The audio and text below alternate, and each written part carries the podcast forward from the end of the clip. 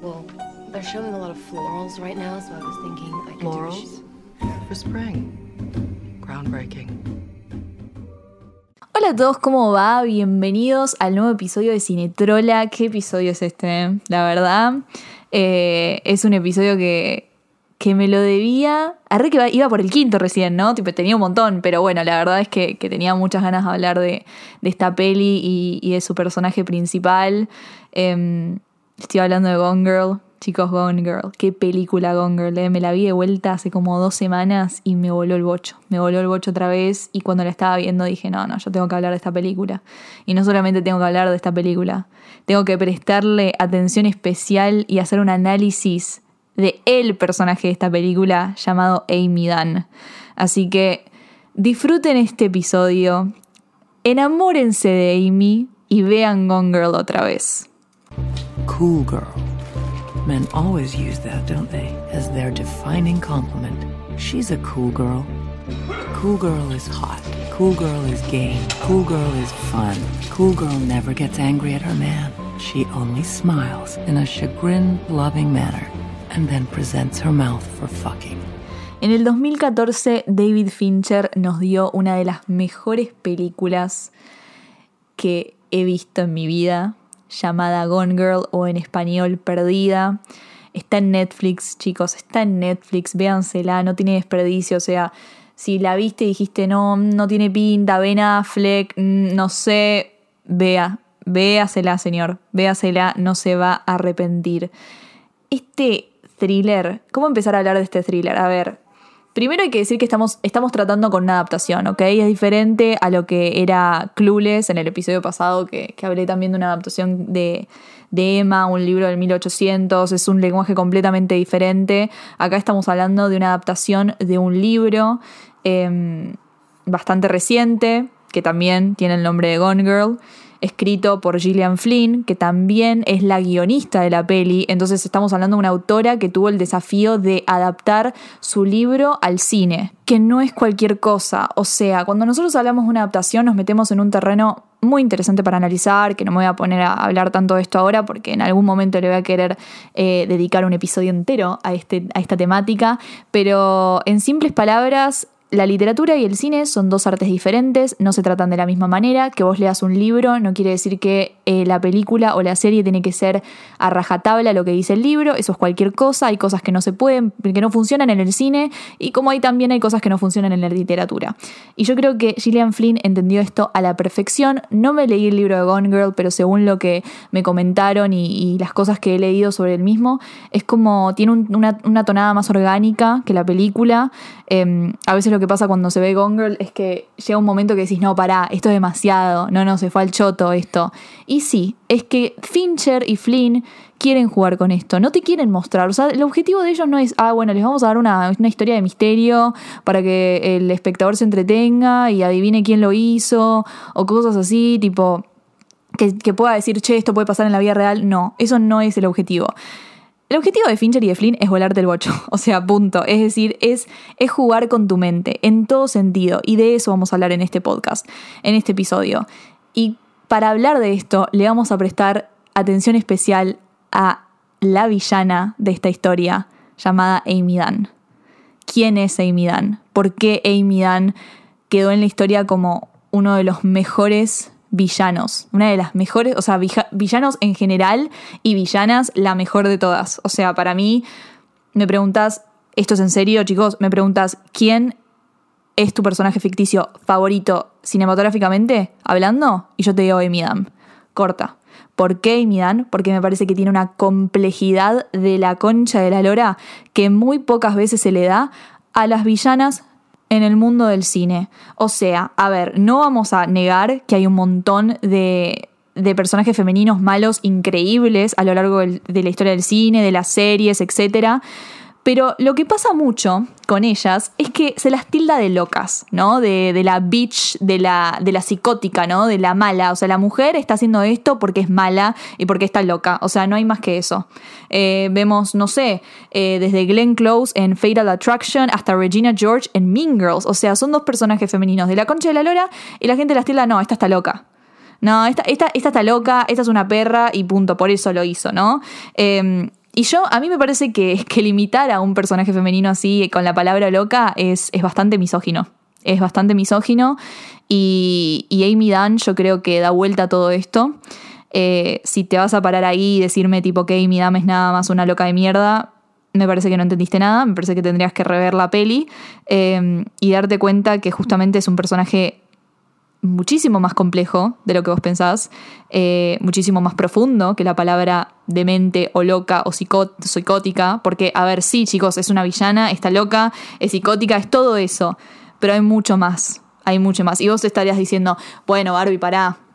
Los personajes masculinos también se dice que son locos, que son psicóticos. Sí, háblame de Hannibal Lecter, háblame de Joker. Son también villanos que están locos, que hicieron cosas terribles. Y generalmente cuando hablamos de ellos también se les siguen un montón de análisis que mm, profundizan en su vida, en su infancia, en por qué lo hicieron, los califican de, ah, bueno, pero no los, son, son malentendidos por la sociedad, son como antihéroes, ¿no? Eh, Travis Bickle en Taxi Driver es un psicópata, es un sociópata. Y aún así, la gente como que tiene fans. O sea, ¿cuántas, ¿cuántas personas vemos con una funda de celular que tiene el Joker atrás? Y es un villano y es un psicópata. En cambio, cuando nos encontramos con villanas femeninas, no les damos la misma importancia, no les damos la misma profundidad. Porque vivimos en una sociedad misógina. Porque es más fácil decir, esta mujer está loca y por eso lo hizo. Lo, lo hizo, ¿entienden? Entonces por eso yo creo que es importante analizar a Amy como personaje, es importante analizarla a ella como un personaje femenino malo, una villana. Lo que Fincher y Flynn hacen de interesante en Gone Girl es replantearte los lugares en los que pones a la mujer y al hombre. Gone Girl empieza siendo una, película en donde decís, bueno, eh, hay una mujer que está perdida, ¿no? Desaparecida, eh, el esposo es el principal sospechoso, decís, es obvio que la mató, porque eso es lo obvio, ¿no? Es poner a la mujer como la perdida, como la víctima, ¿no? El esposo como el malo, el que la aterroriza y todo eso. Y Fincher te ha vuelta todo. Amy se convierte en la, en la, villana, Nick se convierte entre muchas comillas en la víctima. O sea, eso es lo interesante de Gone Girl. Que te hace pensar en tus prejuicios, que te hace pensar en la imagen de la mujer en el cine, en la imagen de la mujer en la vida, ¿no? Siempre está como la víctima, como, la, la atormentada, como la que tiene que estar desaparecida y lo que sea. Y acá te plantea otra historia. Te plantea una mujer que se hartó, que se fue a la mierda, que le armó toda una tramoya para que el esposo eh, sea inculpado de su asesinato y después lo maten por pena de muerte solo porque la engañó y dejó de ser la persona que ella quería que él sea, ¿entienden? O sea, eso es lo interesante de Gone Girl, el cambio de roles, cómo Fincher juega con eso. Lo importante del trato de Amy como personaje que le da eh, el la guionista y el director es que le dan una historia de trasfondo. O sea, nosotros no nos quedamos con Amy como la loca que quiso inculpar a su marido porque la cagó. No, no, nos presentan una backstory, nos presentan su pasado a través de su diario. El diario fabricado por ella, que después nos damos cuenta que no es una, una, fuente muy, muy reliable, muy confiable, ¿no? Em, sin embargo, hay las partes, las partes que nos confirman otros personajes como Nick, que son las partes de su infancia, sí son reales. Acá me estoy refiriendo a Amazing Amy, ¿no? La sorprendente Amy. Como en su infancia fue abusada emocionalmente por sus padres, porque capitalizaron su infancia y la mejoraron. O sea, hay todo un momento en el cual ella, hay toda una escena en donde ella está con Nick en su pasado diciéndole siempre Amazing Amy estaba a un, pas, más, un paso más que yo, ¿entendés? O sea, a mí me iba mal en volei y a Amazing Amy le iba tipo genial, ¿entendés?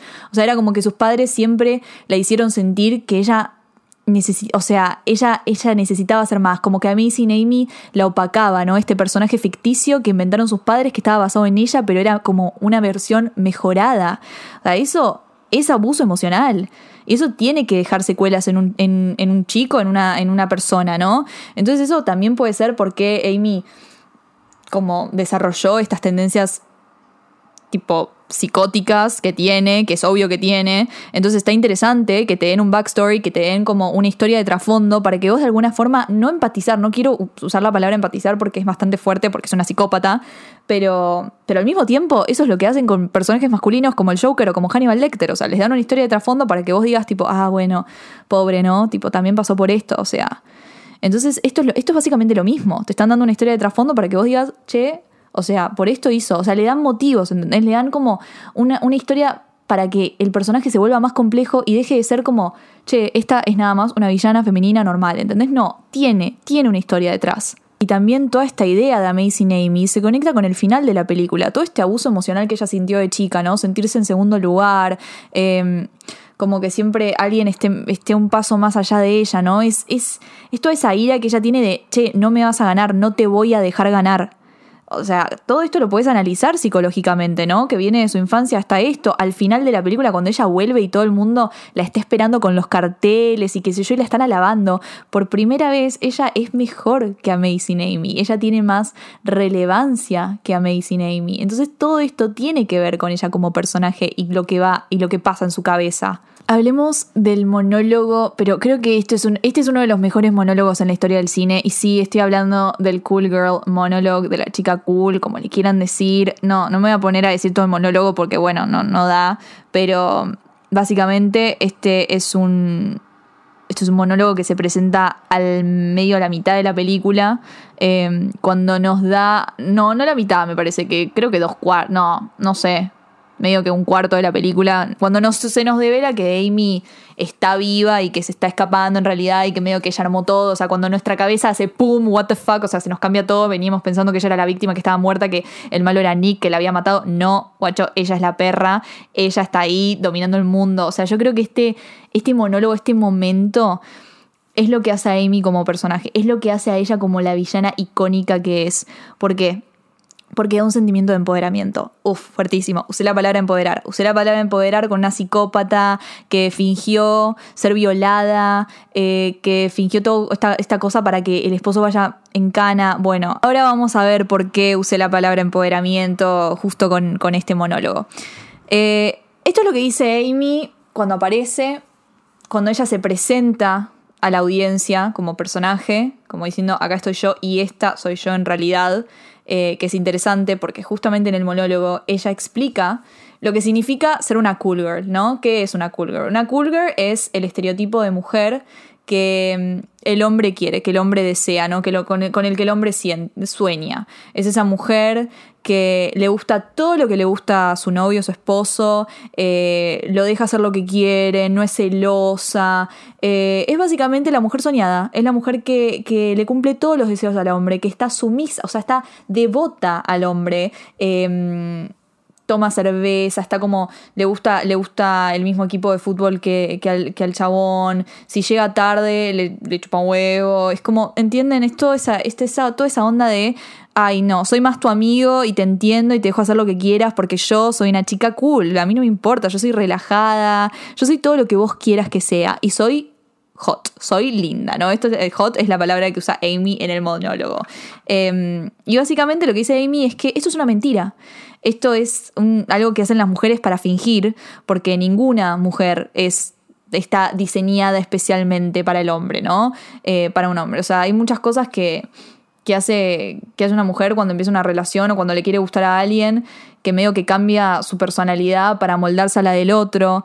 Eh, es algo que pasa en realidad, o sea, que le pasa a un montón de mujeres, esta inseguridad de, bueno, no tengo que ser la chica perfecta para él, entonces me voy a moldar para, para sus deseos. Eh, no sé, me voy a empezar a vestir como, como, a él le guste que me vista, me van a gustar las cosas que a él le gustan, ¿no? Tipo, no, no le voy a preguntar cosas que no debo preguntar porque si no él se va a enojar, no tengo que ser celosa porque a él no le gustan las chicas celosas, o sea, hace referencia a todo esto, que es una discusión bastante interesante para analizar como sociedad y para hablar, eh, y ella diciendo que, que fue por mucho tiempo una cool girl, ¿no? Ella, ella eh, al principio de su matrimonio, se presentaba con una mujer así, era cero celosa, le gustaban todas las cosas que le gustaban a Nick, qué sé yo, mientras que él hacía también su parte, porque no es solamente la mujer, o sea, el hombre, el hombre siempre la tiene más fácil, o sea, es, es bastante obvio que, que, siempre la tiene más fácil porque, bueno, mundo machista, pero... Pero lo que dice ella es que, que, Nick también, mientras ella era la cool girl, él, mientras tanto, seguía siendo como este hombre encantador, que le hacía cosas románticas, que siempre estaba ahí para ella, bueno, todo esto, ¿no? Era como un matrimonio basado en fingir, en una mentira, en como los dos manteniendo sus roles, dándonos, dándose, dándoles eh, lo que quería cada uno, ¿no? Cuestión que en un momento él deja de actuar así, él eh, se empieza a caer la mentira porque no puede fingir para toda tu vida. Eh, y él empezó a actuar como realmente es, la caga, básicamente, con Emilia Ratajkowski, o sea, en rata, mujer, eh, ella se entera y ahí ella deja de ser una cool girl. Ahí dice no, porque acá es lo interesante. Ah, dije acá es lo interesante 40 veces en este podcast, en este episodio, pero bueno, chicos, hay muchas cosas interesantes de, Gossip, de Gone Girl. Iba a decir Gossip Girl. Bueno, em, lo interesante acá es que cuando Amy se entera que Nick la está cagando, dice no, no, no, no. Cool Girl hasta acá llegó. Yo no voy a ser una víctima. Y acá se da vuelta. No voy a ser una víctima. Si él me quiere cagar, yo lo voy a cagar a él. Porque él no va a ganar. Y bueno, y ahí empieza todo, todo el acto psicópata que hace de, bueno, de, fingir su muerte, de, fingir como su desaparición, que a él lo inculpen. Pero al fin y al cabo es ella diciendo, no voy a ser una víctima pasiva. Vos vas a ser la víctima acá. A mí no me vas a dejar acá. A mí no me vas a dejar así. Y acá es el empoderamiento del cual yo les hablo. O sea, quieras o no, esto es empoderarse. O sea, es ella empoderándose diciendo, a mí no me vas a hacer esto. Obvio que es una psicópata y es obvio que está re mal lo que hace y es horrible y todo lo que quieras, está loca, qué sé yo. Pero tiene, o sea, es muy, muy bueno, tipo, cómo Fincher y Flynn le cambian el rol a la mujer. A mí eso es lo que me fascina de Gone Girl. O sea, la, la amo, la amo a Amy Dan como personaje porque para mí representa un empoderamiento tremendo y representa otro rol de la mujer que está buenísimo ver. Está buenísimo, yo quiero ver más mujeres en el cine siendo las villanas, siendo las que mueven la historia, porque a ver, la que mueve la historia en Gone Girl no es Nick. Nick, Nick no, no, no mueve la narrativa. O sea, él, es, él está ahí, él está ahí sufriendo las consecuencias de lo que decide hacer Amy. Amy es la que mueve continuamente la narrativa. Y esto, lamentablemente, es muy difícil de ver en la industria del cine, en la industria del entretenimiento. Entonces, por eso películas como Gone Girl son importantes y son interesantes a analizar, porque nos muestran personajes femeninos muy fuertes, muy complejos. O sea, vos ves la película y no podés definir a Amy en una palabra o en una oración, porque, a ver, sus motivos son complejos su, su, idea de, del plan es compleja, el monólogo, hasta el monólogo que presenta es complejo, porque a ver, en cierto punto puedes decir, che, a, ver, acá hay una discusión entre si este monólogo es feminista o hasta cierto punto es sexista, ¿no? Porque no sé, fomentar esta idea de que, de que las feministas hacen lo que hacen o dicen lo que hacen porque están enojadas, o sea, porque ella está, básicamente en este monólogo está enojada por este estereotipo de mujer, ¿no? Por este estereotipo de que ella Em, de lo que ella está haciendo, pero yo no creo que vaya por ahí el feminismo de la película. Yo creo que el feminismo de la película va por el posicionamiento de la mujer que tiene, por este, por este decir, che, la mujer es la que mueve la historia, no es el hombre. La mujer dijo, che, no quiero ser la víctima. Y fue e hizo todo este plan para, para, que no, para inculpar al hombre. Y terminó ganando. Porque chicos, Amy termina ganando. Esto es lo mejor de todo. O sea, no voy a decir es lo más interesante, pero es lo mejor de todo. Amy termina estando de vuelta casada con Nick, diciéndole tipo, bueno, yo voy a seguir, voy vamos a tener un matrimonio bien y vos a seguir conmigo, porque si no, yo te mando, yo te mando en cana si quiero. Ella tiene el poder y termina ganando. Él, o sea, el plano final que concuerda con el plano principal, o sea, la cara de ella, si te das cuenta, no es tan diferente en realidad. No es, no es que tipo se distorsiona completamente, pero al mismo tiempo sí. La mirada que tiene te da, te da una sensación completamente diferente a la de la primera. Y es, es esto es Gone Girl. O sea, es decir, ella es, la, ella es el personaje principal. Ella está moviendo la historia, ella es la villana, ella no es la víctima. Él cagó y ella ganó.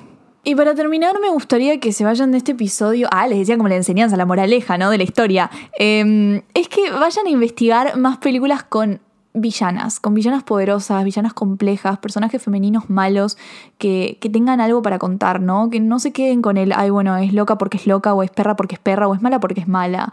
Eh, somos más complejos que, somos más complejas que eso, me parece. Em, merecemos más análisis, merecemos más fans. Eh, merecen más fans. O sea, a ver, chicos, Cersei Lannister en Game of Thrones, Jodie Comer en Killing Eve, Rachel McAdams en Mean Girls. Como que son personajes de la concha de la. Tilda Swinton en Narnia. Chicos, la, la, la, reina en Narnia es una locura. Es una locura ese personaje. Y, y me parece que hay que analizarlos, hay que, hay que hablar más de ellos porque, porque es importante. Las mujeres se merecen más reconocimiento en el cine y en uno de los rubros que más se merecen es en el del mal, es en las villanas. Así que, nada, aguante Amy Dan, aguante Gone Girl y aguante las mujeres. Cool girl. Men always use that, don't they, as their defining compliment. She's a cool girl. Cool girl is hot. Cool girl is game. Cool girl is fun. Cool girl never gets angry at her man. She only smiles in a chagrin loving manner and then presents her mouth for fucking. Bueno, ojalá que hayan disfrutado este episodio de Cinetrola. La verdad es que me, me encantó hacerlo. Eh, amo hablar de On Girl, amo hablar de Amy Dan, es como mi tema favorito. No, bueno, no es mi tema, tengo un montón de temas favoritos. Hashtag Cinetrola. Eh, pero bueno, nada, nos vemos en el, la próxima semana con un nuevo episodio. Así que hasta luego.